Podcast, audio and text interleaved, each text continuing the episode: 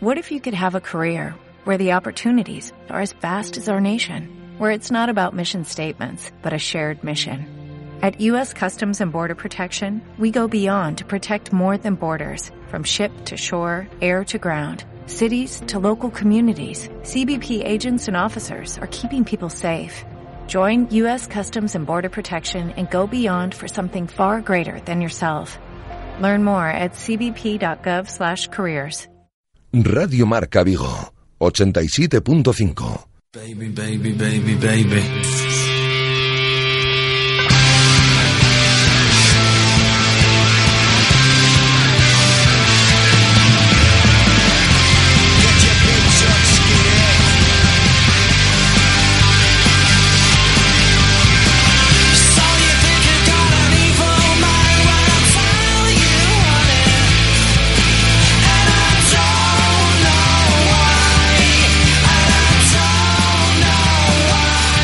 T4 Vigo.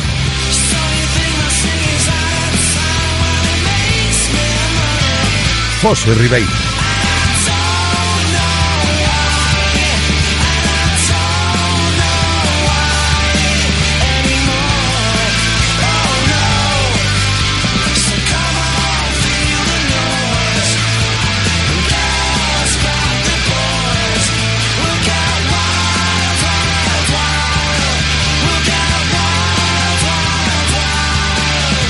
Saludos, ¿qué tal? ¿Cómo estáis? Muy buenas tardes. Aquí estamos en sintonía 87.5 con el deporte que se vive y hasta las 8 en punto que nos iremos en este tiempo de T4 Vigo.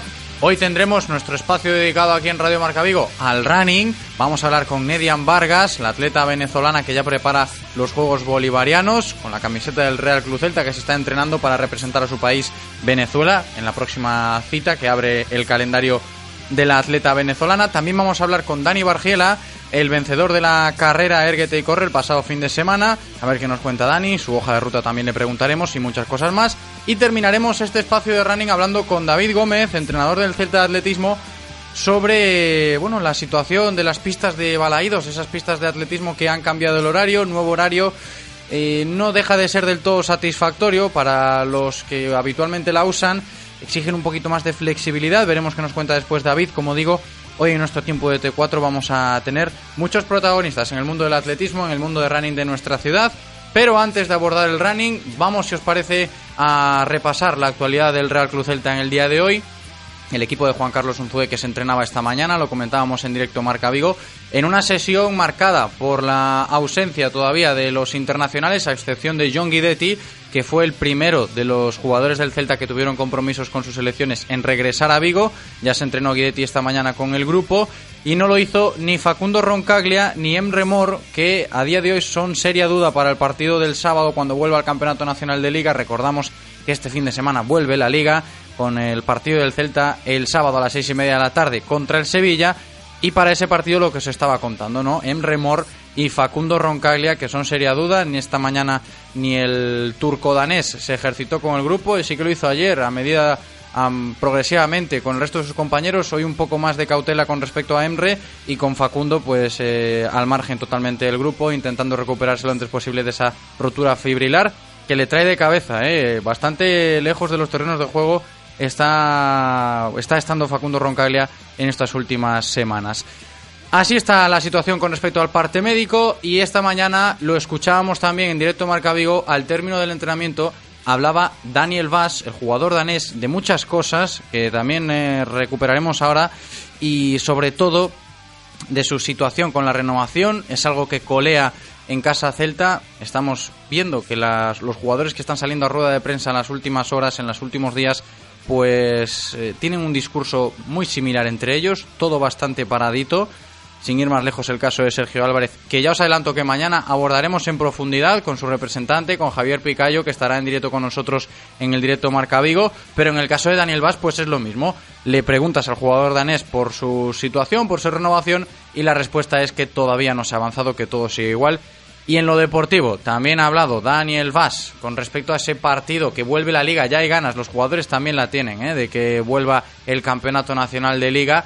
Con ese partido que jugará el Celta el sábado a las seis y media de la tarde en el Sánchez Pizjuán contra el Sevilla. Y esto es lo que decía sobre ese encuentro que se nos viene dentro de tres días Daniel Vaz. Dos años con, con aquí eh, muy especial y dos años muy bien para, para mí y para el club. Pero ahora yo solo pienso para, para ganar sábado y ganar los tres puntos. La, más importante es nosotros y cómo nosotros juega y nosotros tenemos un estilo y pasa nada que, que un gran equipo, pequeño equipo, nosotros solo piensa para nosotros.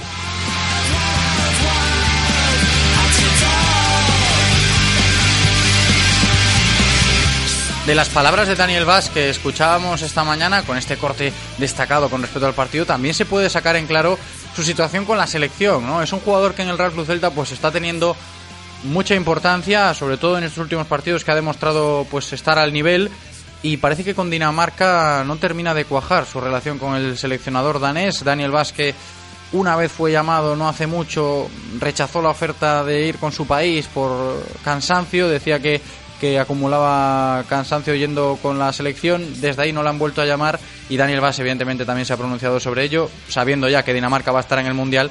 Pues imagino que se pondrá las pilas para poder estar, querer, evidentemente lo quiere Daniel Vaz, estar con su país en el Mundial, como lo estará Pionesisto también. Hay que destacarlo de nuevo, ha conseguido el pase Pionesisto en el día de ayer para jugar con su país el Mundial de Rusia 2018. Veremos si se mantiene al nivel y asegura esa plaza que hasta el momento está siendo uno de los fijos en Dinamarca. También John Guidetti, que va a seguir demandando sus minutos en el Celta porque Suecia ya sabemos que va a tener esa plaza en el Mundial también el próximo verano. Veremos qué pasa con la situación de Maxi Gómez, John Guidetti, los delanteros del Celta, un poquito en las últimas horas en el foco ¿no? de, la polémica, de la noticia, como quieran llamarlo, porque ya sabéis que Maxi Gómez pues eh, suena y con fuerza para poder recalar en un equipo chino en el mercado invernal. Esto creo que vamos a tener que arrastrarlo durante las próximas semanas porque parece que la cosa hasta puede ir en serio, escuchando palabras de ex compañeros de Maxi en Defensor, ex directivos del mismo club uruguayo, diciendo que la oferta es real, aunque lo que nosotros podemos contar es que directamente el jugador y el Real Club Celta se, niegan a comentar algo al respecto de este tema, por eso digo yo que va a traer eh, mucha cola que cortar todavía. Y una última noticia con respecto al fútbol, antes de abordar este tiempo de running que tendremos en T4 Vigo esta tarde, pues eh, viene, viene al caso porque la liga acaba de anunciar esta tarde que la próxima temporada va a haber videoarbitraje en la primera división, el famoso VAR va a llegar al fútbol español, el VAR Corube. Es algo que veníamos demandando en muchas tertulias, con fallos arbitrales eh, de algunos árbitros en ciertos partidos que en otras ligas ya se había instalado este sistema, no en España, y parece que se ha dado ese paso adelante, ¿no? Que vamos a tener la temporada que viene aquí en España ese sistema de videoarbitraje, el famoso VAR. Así que aprovecho desde aquí, va a ser algo que comentaremos en el día de mañana también en directo Marca Vigo más en profundidad en nuestro tiempo de tertulia, pero voy a aprovechar este ratito que tenemos eh, por la tarde para animaros a darnos nuestro a darnos vuestra opinión, quiero decir, con respecto al VAR. ¿Qué te parece si ha acertado de pleno, si te gusta esta decisión del comité de árbitros en consenso con la liga para instalar el, el sistema de videoarbitraje en España, en nuestro país, en el fútbol español? Pues déjanos tu opinión en una nota de audio en el 680 101 642 680 101 642 y si no es ahora pues la recogemos mañana y en nuestro tiempo de tertulia lo abordamos. Ahora sí, estamos ya pues preparados para empezar nuestro tiempo de running como cada miércoles aquí en el 87.5 en directo en Radio Marca Vigo, perdón, no sin antes unos consejos publicitarios antes de abordar los locos del running. Radio Marca, el deporte que se vive. Radio Marca. Depo Comparte é o novo programa da Deputación de Pontevedra para que organices os teus eventos o grande. O programa Depo Comparte está destinado a concellos e clubes deportivos para o préstamo, totalmente de balde, de material para eventos deportivos. O material cederase de maneira gratuita e en condicións adecuadas de uso, dando asesoramento aos solicitantes para a utilización do material deportivo. Mais información e reservas en www.depo.es barra Depocomparte. Deputación de Pontevedra, unha nova deputación. ¡Ah! Lo quieres todo y lo quieres ya. Lo tienes en tu tienda y en mediamar.es. Y cuando decimos todo, es todo. Nuestro servicio técnico en casa te configura, instala y te deja listo para usar tu PC, portátil o Smart TV. Mediamar. Todos queremos todo. Érase una vez unos hermanos llamados Hansel y Gretel. Un día se perdieron en lo más profundo del bosque. Y por allí siguen. Se les puede ver dando clases de mountain bike y descenso de cañones. Nuevo BMW X3. Nunca lo de siempre. Infórmate en celtamotor.bmw.es. Celtamotor, tu concesionario BMW en Vigo, Pontevedra y Lalín. De lunes a viernes, de 1 a 3 de la tarde, Directo Marca Vigo. La actualidad del Celta. La información diaria de todo el deporte de nuestra ciudad y mucho más con José Ribeiro. Radio Marca Vigo. El deporte que se vive. 87.5.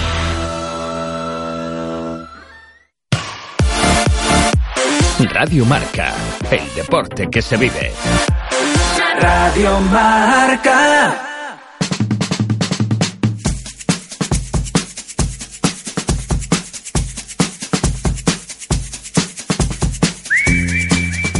Tiempo en Radio Marca Vigo para los locos del running.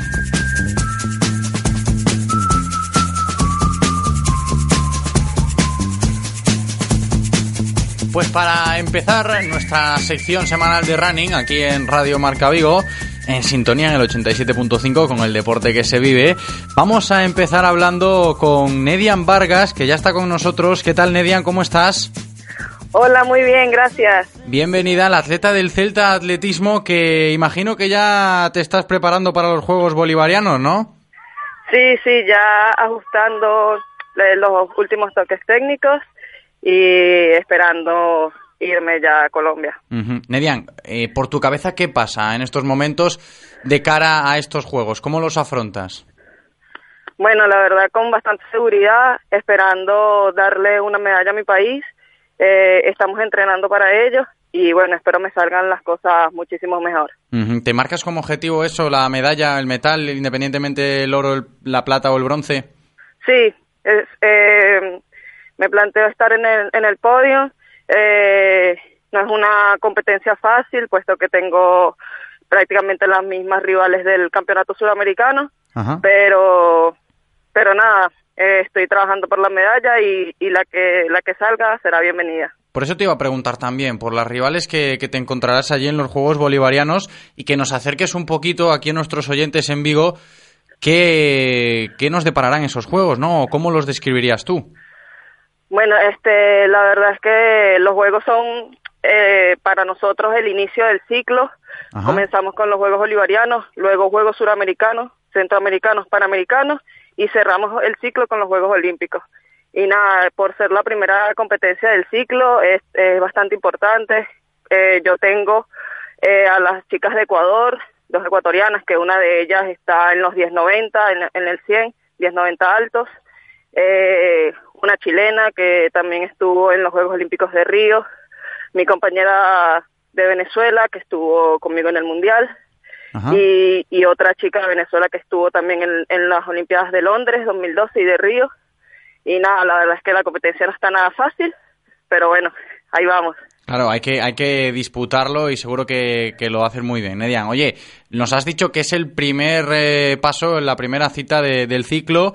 Imagino que también te la vas a tomar eh, con esa importancia que puedas darle a estos Juegos Bolivarianos, teniendo en cuenta que a partir de ahí vienen muchas más, muchas más pruebas, ¿no? Es como un test para saber cómo estamos desde el inicio. Sí, claro, para mí es, es una competencia sumamente importante. Eh, representa mi segundo ciclo olímpico. Eh, estuve en, en los Bolivarianos de Tokio, fue, fue el inicio de mi primer ciclo, de Tokio, no, perdón, de, de Trujillo, Perú. Y bueno, eso. Ahora, bueno, eh, preparando este ciclo, vamos a empezar con los bolivarianos. Espero, la verdad, dar lo mejor de mí, voy a dar lo mejor de mí. Y esperando que, que salga alguna de las medallas. Voy a estar también con el relevo 4%, con mi equipo. Y la verdad, estaríamos bastante bien. Esperamos, en, en Trujillo hicimos plata, nos ganó Colombia. Esperamos estar eh, otra vez en el podio este año.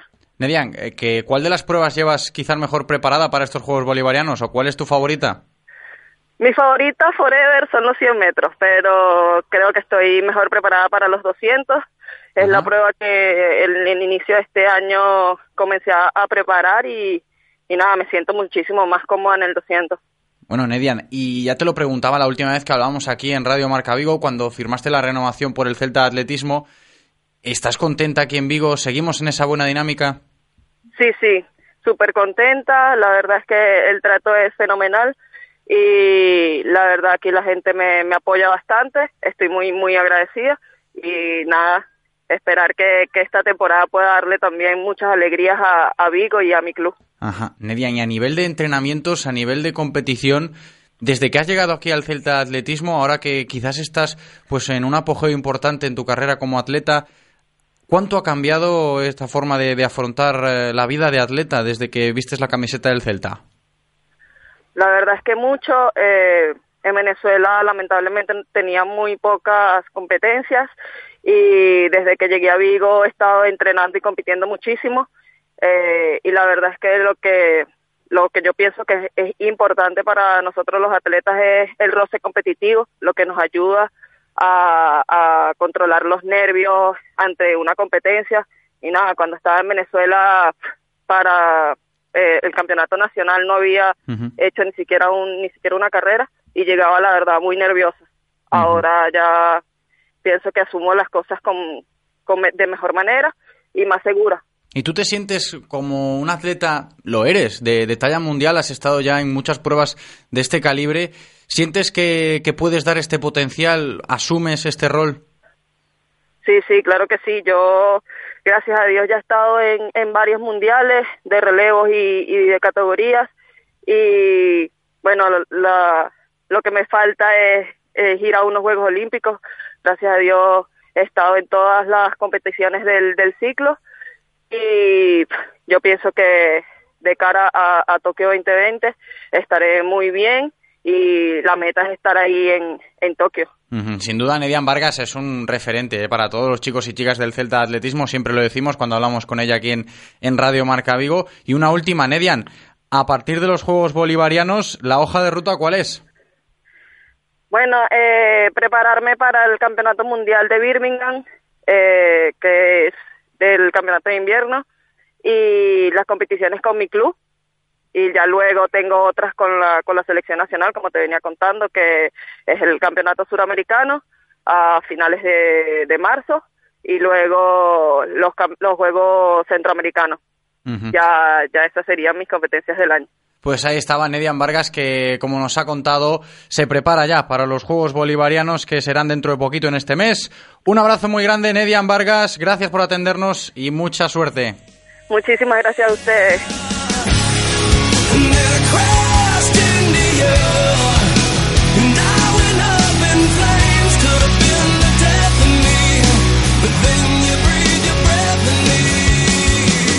Seguimos con grandes atletas de nuestra ciudad, aquí en nuestra sección de running en T4 Vigo, porque saludamos ya a Dani Bargiela. ¿Qué tal, Dani? ¿Cómo estás? Bienvenido.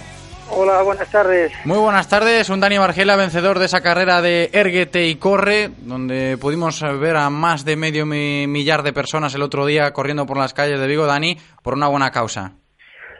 Pues sí, la verdad es que estuvo un día muy bueno, la gente respondió esperemos que cada año vaya más y bueno incluso que, que se animen los organizadores y, y, bueno lo que es el circuito de carreras de Vigo y, y que puedan incluirla Dani a ti como vencedor de esta carrera eh, ¿qué, ¿qué, valoración harías de, del circuito? Porque hablábamos con sus organizadores el fin de semana, bueno, los días antes al fin de semana de, de organizarse y se lo habían currado bastante. ¿Tú cómo lo, había, cómo lo valoras después de haber ganado la carrera? Bueno, yo positivo, le quitaron la dureza que tenía en ediciones eh, anteriores, eh, tenían que ajustarlo a lo mejor un pelín más en la distancia, pero perfecto, perfecto. Piensa que la orografía de Vigo no da para circuitos fáciles. Claro. Y entonces, eh, de cara sobre todo a la gente que hace el 5000 o que va a caminar, que va por el hecho de participar, porque este tipo de pruebas eh, es eso, es participar y ayudar en la causa, creo que es acertado. Uh -huh. Dani, tú aunque este tipo de pruebas te lo tomas pues más en serio, evidentemente para competir, ¿valoras también el aumento de, de asistencia, de, gente que se está animando cada vez más a este tipo de carreras en Vigo? Pues sí, vamos a esta prueba, aunque era competitiva, eh, yo aproveché para hacer un entrenamiento, pero la finalidad no era ganar, simplemente participar, ayudar, colaborar y estar ahí. Nada más, eh, simplemente eh, el hecho de participar, yo siempre lo digo, tanto ganar el primero como el último. Ajá. Dani, ¿y la hoja de ruta que se sigue ahora después de vencer en esta carrera, como has dicho tú, de entrenamiento, cómo continúa este entrenamiento? ¿Para qué nos estamos preparando? Pues yo la verdad es que este año llevo un año con las lesiones bastante eh, difícil. Tengo una tendinitis en la inserción del bíceps femoral, que me afecta también el nervio ciático, y llevo una recuperación muy, muy, muy lenta. Entonces eh, ya planteo la temporada que viene, eh, partiendo siempre de disfrutar, y después los resultados los que me deja el cuerpo. Dani, ¿cómo se lleva eso que nos estás contando? Intentar pues llevar lo mejor posible la recuperación, convivir con esa lesión y aún así pues afrontar carreras. Pues el rendimiento baja, tú ves que en las carreras muchas veces no puedes eh, disfrutarlas al ritmo que tendrías que hacerlo. Y vivir con el fisioterapeuta y el, recuperador tres veces a la semana al gimnasio, fortaleciendo y llevando el entrenamiento pues de una manera diferente. Porque para un atleta, cuando sufre unas lesiones de este tipo, como la que tienes tú, Dani, yo imagino que cortar el ritmo de, competición o de, trote, por así decirlo, de entrenamiento, vamos a llamarlo así, tiene que ser eh, complicado, ¿no? Porque hay lesiones que requieren reposo y, no siempre se encuentra el momento. Sí, sí, porque aparte de la cabeza va diferenciada del cuerpo el cuerpo está de una manera y la cabeza casi siempre pide más. Entonces, bueno, escuchar el cuerpo y hacer lo que hay que hacer a veces cuesta. Bueno, pues Dani Bargela ahí estaba vencedor de la carrera Erguete y corre, a pesar de, sus lesiones, como ha dicho, se lo ha tomado con un entrenamiento, pero bien valió para, para llevarse la victoria en una buena causa, eso sí, que valoramos desde aquí también. Un abrazo muy grande, Dani, gracias por atendernos. Muchas gracias a vosotros.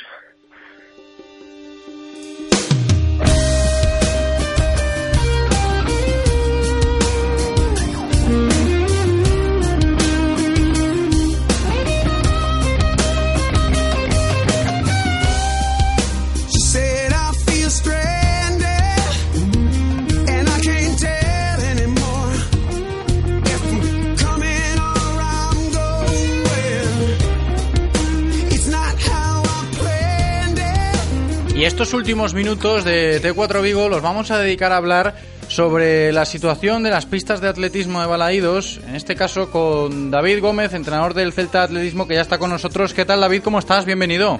Hola, buenas tardes. Bueno, David, cuéntanos un poquito porque los nuevos horarios a muchos no parecen satisfacer.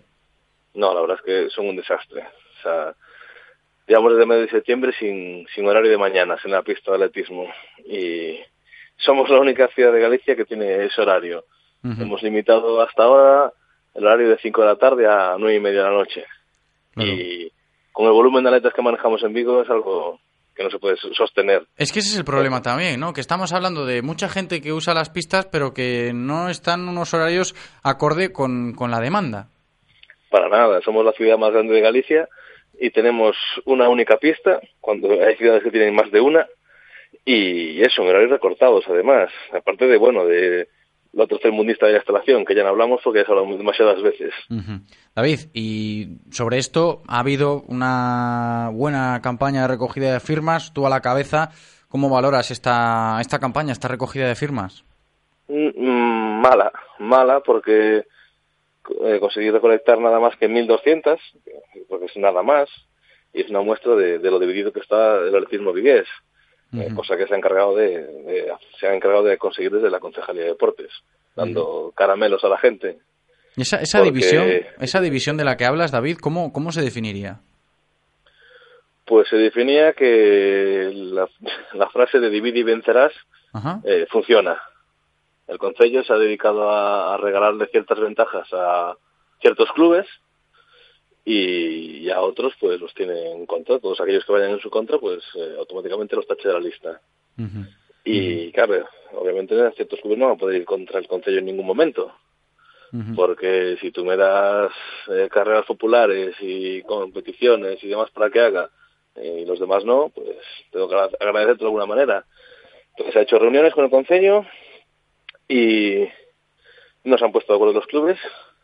Solo únicamente el Celta ha dicho que solicitó que se abriese por las mañanas y el resto dijeron, yo no tengo atletas mayores, adultos, que necesiten entrenar por las mañanas, entonces a mí me da igual lo que se haga.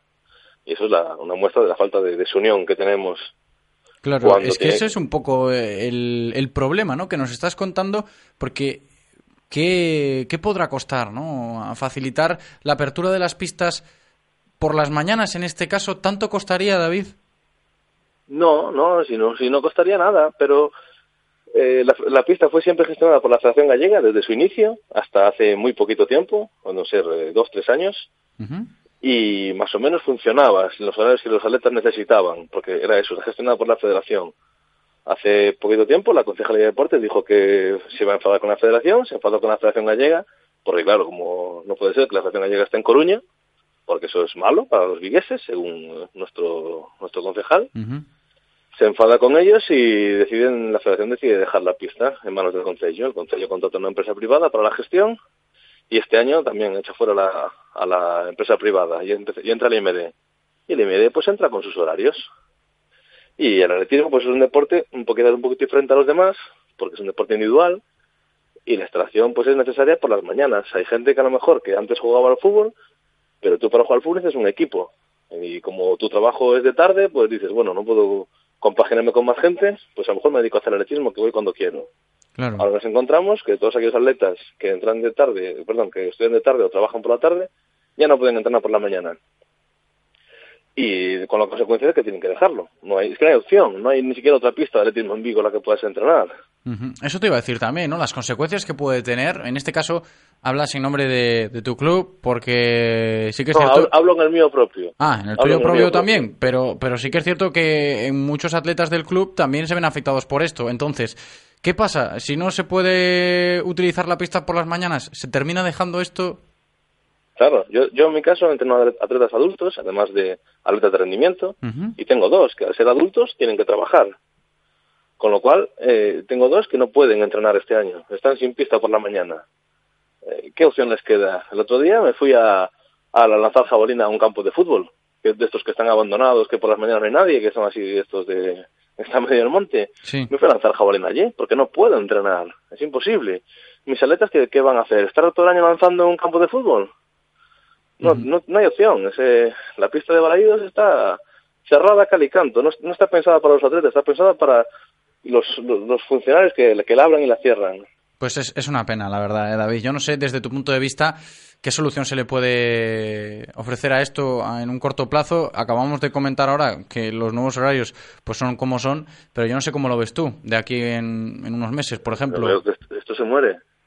Esto se muere. Yo cuando era atleta de alto nivel entrenaba seis horas diarias. Entrenaba tres por la mañana y tres por la tarde.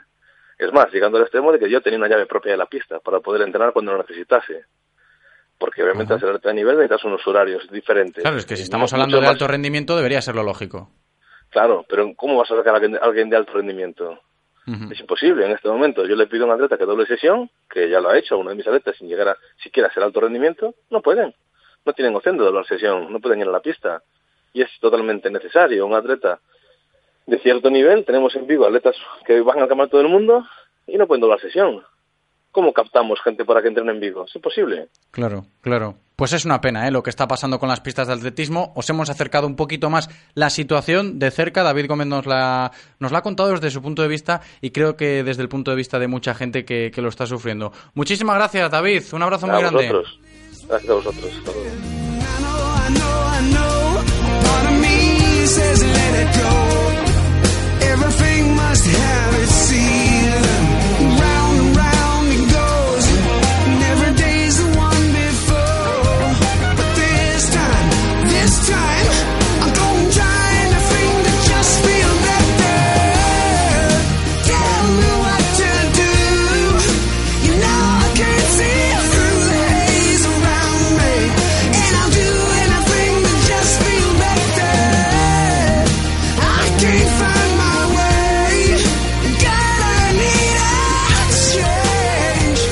Pues hasta aquí hemos llegado, menos de un minuto para que se cumplan las 8 en punto de la tarde. Ha sido un placer como siempre, le damos las gracias a Eloy, que ha estado de 10. Gracias a vosotros también por escucharnos y hasta mañana. Chao.